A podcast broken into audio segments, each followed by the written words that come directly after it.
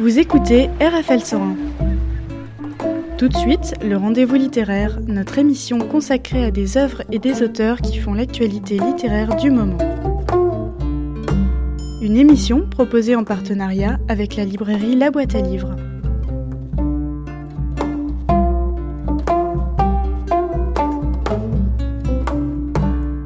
Bonsoir, je suis ravie d'être en compagnie de Daniel Arsan. Bonsoir. Bonsoir. Vous êtes auteur, euh, éditeur spécialisé, vous êtes aussi attaché de presse et libraire. Vous avez été, été libraire. 17 ans, oui. Dans quelle ville? D'abord euh, à Saint-Étienne pendant quelques mois, mais c'est une bonne initiation. Et puis après, euh, j'ai fait mon service militaire. Et après, je suis venu à Paris euh, parce qu'à l'époque, pour suivre les cours de librairie, il fallait venir à Paris. C'était très compliqué euh, par correspondance et tout. Maintenant, ce serait dix fois plus facile, évidemment. Si on lit votre livre, moi qui ai souri le premier, avec un beau subjonctif, Absolument. vos parents vous prédestinaient pas du tout à être libraire. Ça a été un peu un, un combat. C'est-à-dire que euh, je me suis détaché complètement, euh, comment dire, de la scolarité, quoi, à un moment.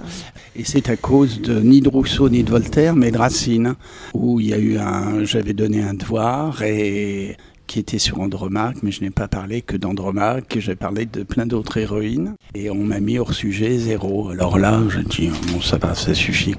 Mais alors, ce qui est extraordinaire, donc j'ai le, le j'ai été jusqu'en seconde, et puis je redouble encore la seconde. Je redoublais. euh, J'étais quelqu'un de très fidèle. Hein, je redoublais chaque quinze Oui, oui, ça, Euh, donc ça allait, ça comptait. Et mes parents m'ont mis chez Pigier. Et puis quand je suis sorti, où ça s'est très très bien passé, et j'aurais pu rentrer dans une banque, n'importe quoi. Euh, Mon père pensait, donc il était tailleur, il avait dans ses clients euh, les banquiers, tout ça. Ouais. Il m'a dit comptable, Vous rentre avez dans une banque. à- Et j'ai dit non, je vais être libraire. Alors, Vous avez euh, choisi la littérature, la musique, plus les chansons. oui, ouais. puis mes parents, de, euh, li- libraires, ça représentait vraiment quelque chose. Enfin, c'était des- euh, ma mère était une fille d'ouvrier, mon père venait, avait fui à cause du génocide arménien. Il trouvait que c'était un super métier, ce qui est un super métier. Et j'ai adoré mon métier. C'était vraiment extraordinaire d'être libraire. Et alors, dans votre livre, chez Actes Sud, vous convoquez trois rencontres décisives de votre jeunesse. Oui, trois. La première, euh, c'était avec quelqu'un, un garçon qui avait en fait un an ou deux ans de plus que moi, euh, qui était le fils d'un des clients de mon père et que j'ai rencontré, euh, bon, comme ça, dans la rue. Et évidemment, moi j'avais 13 ans. Alors aujourd'hui, peut-être que les jeunes ont peut-être plus. Savent un peu mieux où ils vont, je ne sais pas, mais euh, moi à l'époque, je rêvais d'une relation euh, formidable. Je n'imaginais rien, je n'imaginais même pas euh, ce qu'était euh, ni la possession, ni. Je ne voyais rien. Je, rêvais un truc très romantique, hein, une relation très romantique. Et puis ça, ça a viré au viol, ça a été très très très très rude. Et c'est ce qui m'a fait d'ailleurs beaucoup me méfier en fait des, gens, des, des garçons et autres de ma génération. Euh, j'ai eu plus confiance après à des hommes plus âgés et j'ai eu de la chance parce que je suis pas tombé non plus sur des ordures et donc j'ai eu beaucoup beaucoup de chance là-dessus. Mais euh, je pense qu'on ne parle pas souvent des abus faits par des, des garçons de sa propre génération ou d'un an ou deux. Et il y en a beaucoup. Il faut pas oublier que les enfants enfin les adolescents sont les adolescents de parents qui peuvent être racistes, qui peuvent être euh, euh, des salauds, qui peuvent être tout ce qu'on veut. Donc, Mm. euh, ils sont aussi marqués par, par tout ça. Et il y en a beaucoup plus qu'on ne, qu'on ne pense, hein, filles ou garçons, évidemment. hein. et puis qui ont confiance, enfin, parce que c'est des copains à l'école. J'ai eu pendant des années vraiment un, un refus, enfin, des, des garçons de ma génération. Et vous écrivez quand même, vous êtes euh, reconstruit sans l'aide de personne.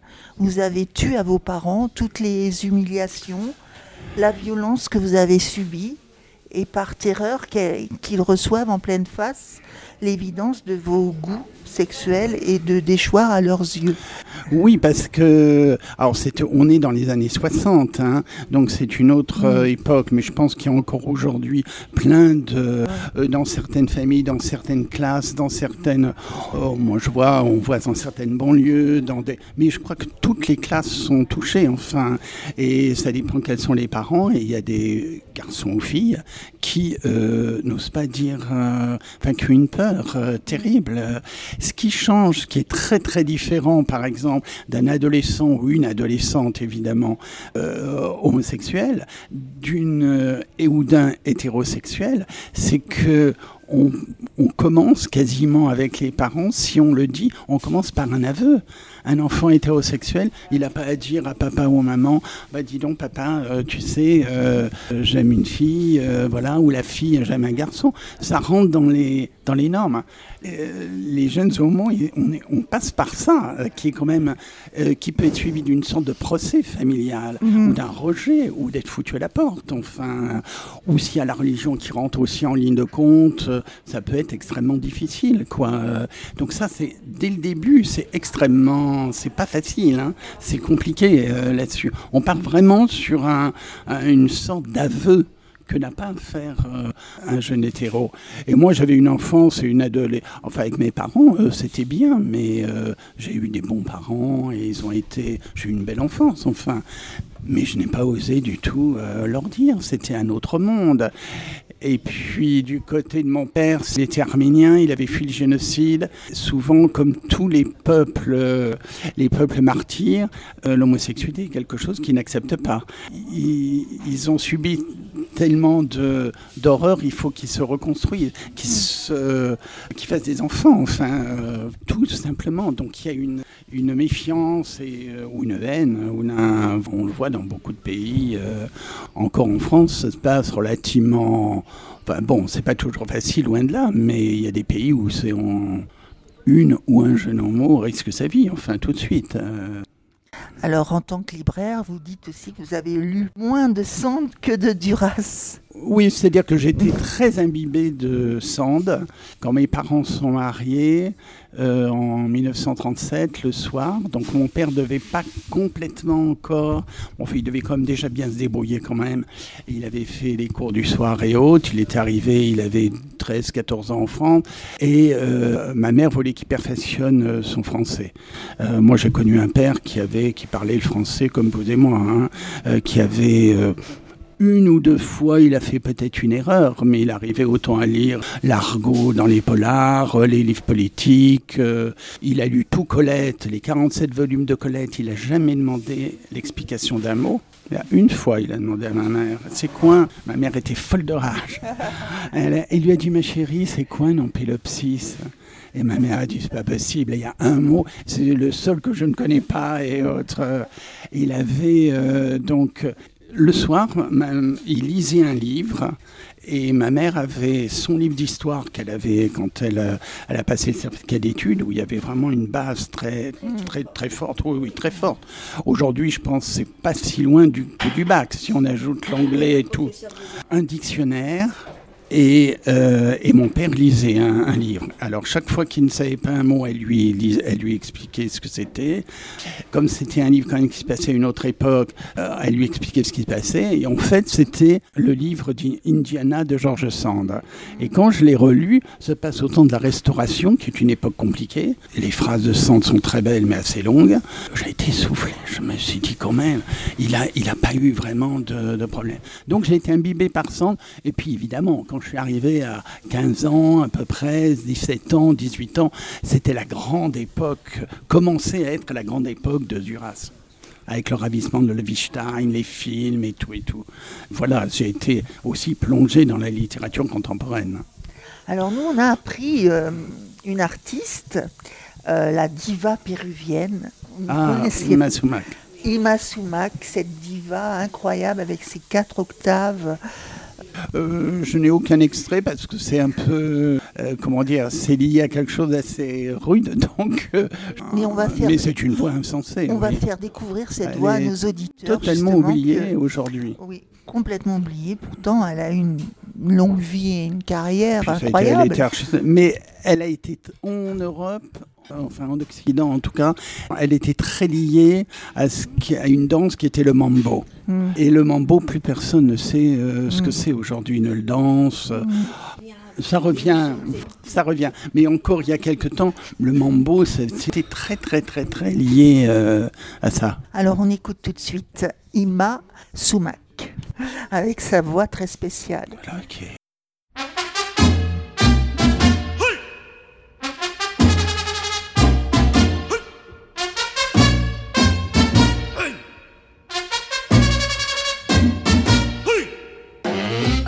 bow, dip dip dip bow bow, a dip bow, dip dip dip bow bow, a dip bow, dip dip dip bow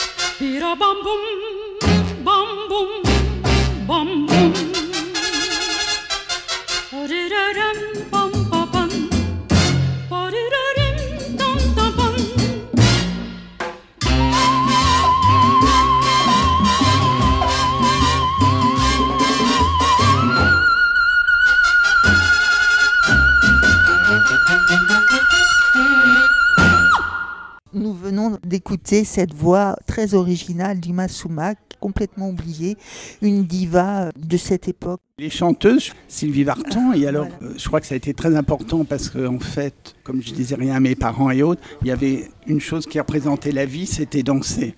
Et je dansais sur ces disques, euh, c'était, mais je m'y accrochais, enfin je m'en rendais pas vraiment compte que c'était un truc de survie en fait. Et alors dix ans après, quand j'ai commencé en librairie à Paris, euh, j'ai vu qu'elle était euh, euh, Gallimard, on l'avait choisie pour la, publier, pour le- la publicité de la quinzaine de la Pléiade, où elle lisait Proust.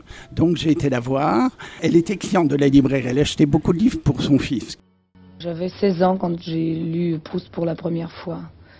Et j'ai été vraiment euh, fascinée euh, par tout cet univers. Et puis je l'ai relu plus tard aussi, euh, trois ou quatre ans plus tard. Et à chaque lecture, je découvrais des choses que je n'avais pas ou très bien ressenties ou très bien comprises. Et je pense que comme ça, c'est un, une œuvre qu'on peut relire et relire sans arrêt, tout en, en retrouvant toujours des choses nouvelles. Ce qui m'avait touché, c'est surtout les rapports, enfin toute cette ambiance d'enfance, de famille, de sensibilité, de tendresse, d'amour, de chaleur, qui est très très marquante, je crois, surtout euh, du côté de chez Swann dans le premier tome de, de, l'œuvre, et euh, du rôle de la mère, prépondérant de la mère. Moi, je suis très attachée à ma mère, j'adore ma mère. Je sais pas pourquoi on dit que Proust c'est tellement difficile et tellement ardu, ce n'est pas vrai, parce qu'il suffit de d'ouvrir, de lire justement le premier tome pour avoir envie de lire toute la suite, parce que vraiment c'est très accessible, c'est tout à fait... euh, Je l'ai lu à 16 ans, je suis pas plus intelligente que quelqu'un d'autre, donc il n'y a pas de problème. On a beaucoup tendance à, sentir le temps qui passe et après à faire les comparaisons avec, euh, avec les êtres que l'on rencontre plus tard. Parce que quand on a connu une mère, un amour maternel comme lui l'a connu, et par exemple comme, moi je l'ai connu, il est très difficile de s'adapter. Après, on a beaucoup de mal à s'adapter à la vie et à faire face aux réalités des choses. Et euh, c'est un côté merveilleux puisque ça reste complètement euh, intact. C'est quelque chose en vous qui est une base très solide et qui vous donne un grand équilibre, une grande force. un- Elle, à l'époque, était vraiment une star. Elle faisait les grands shows et autres. J'ai été là-bas, moi, j'étais un peu totalement intimidé. Puis c'était, j'avais, je l'avais découvert à 13 ans, tout ça. D'un seul coup, je me dis, c'est pas possible, c'est pas vrai. euh. Et en fait, elle est venue plusieurs fois et on avait des longues discussions sur Proust qu'elle connaît sur le bout des, des doigts. Ah, c'est un hommage à Proust, Et je trouve que c'est extraordinaire. J'adore Ouais. ce genre de choses. On reste souvent sur des clichés et c'est pas du tout ça. C'est comme pas- euh, Mick Jagger en Touraine. Oui. Il est, c'est un homme très très cultivé. Mais oui, on ne le. Les rockstars sont Ah, pas. Absolument, absolument. Alors, quel est votre plus grand espoir maintenant? Vous écrivez L'aigreur ne me gèle pas l'âme. Non. Euh, je crois que je ne suis pas aigri du Hum, tout. hum. Euh, Je crois que c'est un livre où je, je montre que assez vite, alors en gros par la littérature aussi, par des rencontres amicales, par plein de choses, hein, par les métiers que j'ai faits, qui étaient des métiers que je voulais faire, ce qui est extrêmement important. Donc j'ai eu quand même une vie euh, assez intéressante. Je pense que j'ai été pendant quelques années peut-être dans une sorte de, de survie et autres, tout ça, mais une grande partie de ma vie, je pense que j'étais plus dans la vie que dans la survie. Enfin, euh, l'espoir aujourd'hui, euh, j'espère que les, qu'on va quand même, euh, on va peut-être aller, ou j'espère qu'il faut aller vers un peu plus de, tolérance à tous les, à tous les niveaux. Mais je pense qu'en ce moment, c'est très très mal parti quand on voit le retour des, euh, quand on voit l'Italie avec quelqu'un qui est pro-fasciste, quand on voit, bon, vous voyez, Mélanie, elle a quand même fait sur les couples qui adoptent des enfants, tout ça. Elle a dit un truc, mais je, me suis dit, mais c'est de la folie. Enfin, les gens euh, vont rigoler. Mais en fait, c'était grotesque ce qu'elle disait. Mais comme les discours de Mussolini ou d'Hitler sont grotesques quand on les écoute, mais on voit ce que ça a donné. Et là, il y avait 4000 personnes devant elle qui ont applaudi. Elle dit un truc insensé. Elle dit, euh, ces gens-là, en parlant donc des gens là, ces gens-là, comme la ministre française d'ailleurs, ces gens-là sont des ogres qui volent des enfants pour les manger. On a l'impression d'entendre, vous savez, ces antisémites des années 30 qui disaient où les juifs volent des enfants, euh, les égorgent pour les mêler avec des hosties. C'était le truc, on disait ils faisaient des sacrifices humains et après ils mangeaient de l'hostie ou je sais plus, enfin avec du sang d'enfant. Parce que enfin, là, là, c'est une folie totale. Et je trouve que ça, ça revient à nouveau. Moi, l'espoir, c'est que il faut réapprendre, je pense, pour beaucoup réellement. Faut, euh, rien n'est jamais gagné, qu'il faut toujours combattre. Et là, en ce moment, comme les choses s'accélèrent, et il faut combattre très très vite, euh, à tous les niveaux, enfin, sur les abus, euh, femmes ou hommes, mais aussi l'écologie. Et on est en danger, je pense. La planète est réellement en danger. C'est ça, il faut que toutes les, les nouvelles générations soient monopolisées. Et le problème, c'est qu'il faut aller très très vite et que, et que si la misère augmente, et puis il y en a, il y en a euh, l'écologie, tout ça, ils en ont rien à faire. Ils ont, avant, ils pensent à bouffer. La misère, ce qui est tout à fait normal d'une certaine manière. Donc c'est ça qui est très compliqué aujourd'hui. Arriver à amener les deux avoir confiance là-dessus, c'est plus une, euh, avoir une d'une confiance. Je pense qu'on peut être désespéré sans baisser les bras. Un désespoir puissant peut être une arme de combat. Moi, je fais quand même confiance à la- à l'avenir, mais ça va être serré. Hein. Votre passé n'est pas votre seul champ d'investigation. Quels sont vos projets maintenant? Vous avez en- envie d'écrire sur euh, quel sujet? Là, j'ai plusieurs, euh, plusieurs idées. Je reprends aussi quelques textes d'a- d'autrefois, mais j'ai quelques idées de, projets. Euh, D'ailleurs, peut-être un, texte sur le, comment dire, sur une planète dévastée, et comment on arrive à vivre dedans. Je suis assez dans fiction, le, là-dedans. Ouais, c'est ça, mais une, en, par l'intériorité, quoi. Ce qu'on fait toujours par l'extériorité, bon, c'est très compliqué parce que heureusement, je n'ai pas encore vécu une planète comme ça, donc euh, qu'est-ce qu'on vit et autres, mais, mais je pense qu'on ne peut pas faire euh, le- l'impasse là-dessus, enfin aujourd'hui. Alors moi par contre, je voulais parler de, de votre écriture qui est euh, très euh, qui est très particulière parce que elle est pas facile et en même temps elle est jouissive, elle est flamboyante et en fait Merci. non mais réellement Vous En fait- trouvez qu'elle n'est pas facile hein? Au départ, Ah oui. euh, et- mais c'est bien, c'est agréable parce que justement ça change.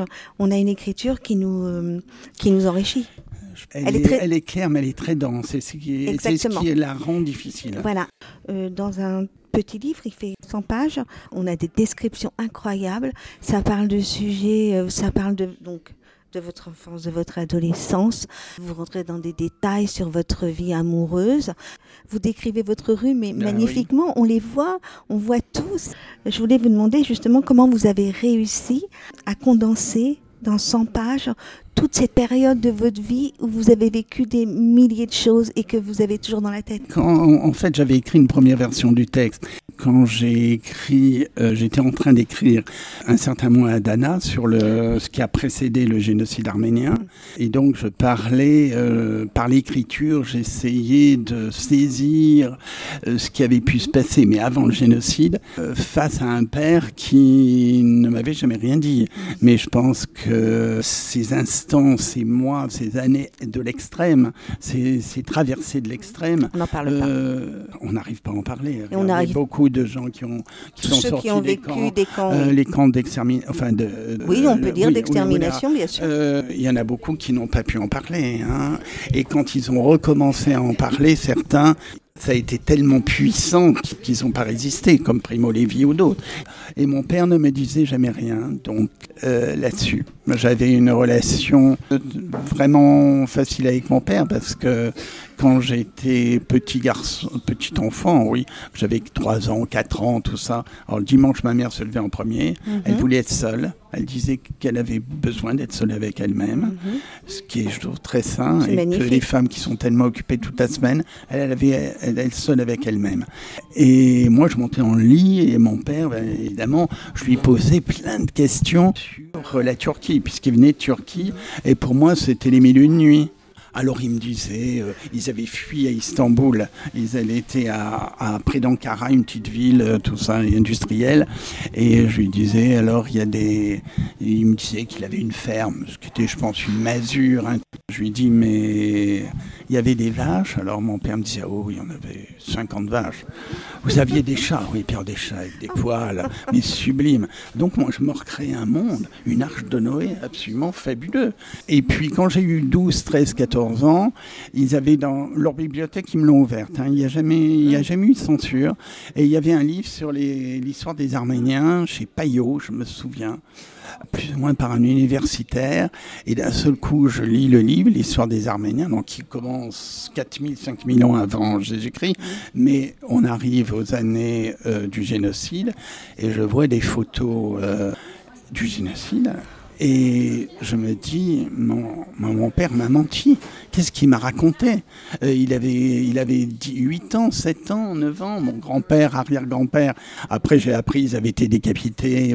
Je dis, mon père m'a menti. Quand on est adolescent, les parents, ils disent la vérité ou ils mentent. Euh, Il n'y a pas de mensonge par omission.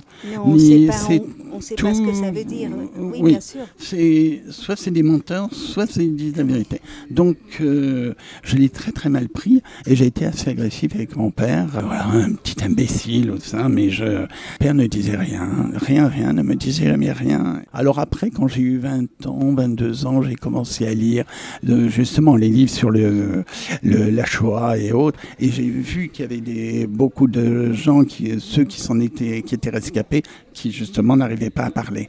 Et donc j'ai dit, ben mon père, euh, sans doute, ça doit être ça. Il est mort assez jeune, à 70 ans, euh, et ils m'ont eu tard, donc j'avais 30 ans quand il est mort. On, on s'entendait très bien, ça se passait, euh, ça On se est- passait très très bien avec lui après. Et ça, je suis quand même très très content, enfin. Je pense qu'on n'est pas obligé de tout dire à ses parents. euh, Non. Rien n'est obligé. Rien n'est obligé. Les parents Non. sont pas obligés de parler aussi Non. de leur vie à leurs enfants. Mais j'arrivais pas à comprendre pourquoi Mais- ma mère, qui avait connu des choses terribles, euh, du, alors pas arménienne, mais avec la guerre de 14, enfin bon, où il n'y a pas tellement de temps, où on, on, s'est intéressé- on a Bien commencé sûr. à s'intéresser du derrière. Les femmes et les enfants et autres, là, et les familles, ce qui s'est passé, les conséquences que ça a eu. Et ma mère, elle me parlait, elle me, elle me disait qu'elle avait eu une amie qui était morte, elle s'était fait avorter, et le, ça a été mal fait, bâclé, elle est morte d'une septicémie, comme ça arrive Bien sûr. souvent. Donc elle me cachait rien. Donc je comprenais pas pourquoi un des parents qui disait tout, ou enfin Parce que c'était votre père, peut-être vous aviez besoin de davantage. Et puis il y avait ce côté où il m'avait menti. Comprendre qu'il me. Et je dis, mais enfin, il me racontait n'importe quoi. En fait, c'était de la Euh, protection. Il bien vous sûr. protégeait. Et il me protégeait, il voulait mes parents que ben, l'après-guerre, donc euh, euh, j'espère en un nouveau monde, un monde plus heureux. Mais et vous avez fait pareil Et avec puis je lui. crois que lui ne pouvait pas, hein, n'arrivait pas à parler. De les, les sœurs, c'est autres, il Et avait vous avez fait pareil avec lui. Vous l'avez Ah oui, protégé. oui, et absolument, en vous ne avez raison. parlant pas, vous avez protégé, vous n'avez pas voulu lui faire du mal parce que pour vous, même s'il allait comprendre, vous savez, vous savez pas à la limite, peut-être qu'ils auraient compris. Je On ne peut- sais pas. On peut pas. Mais dans le doute, Euh, vous avez voulu protéger et vous êtes en paix par rapport à tout ça. Oui.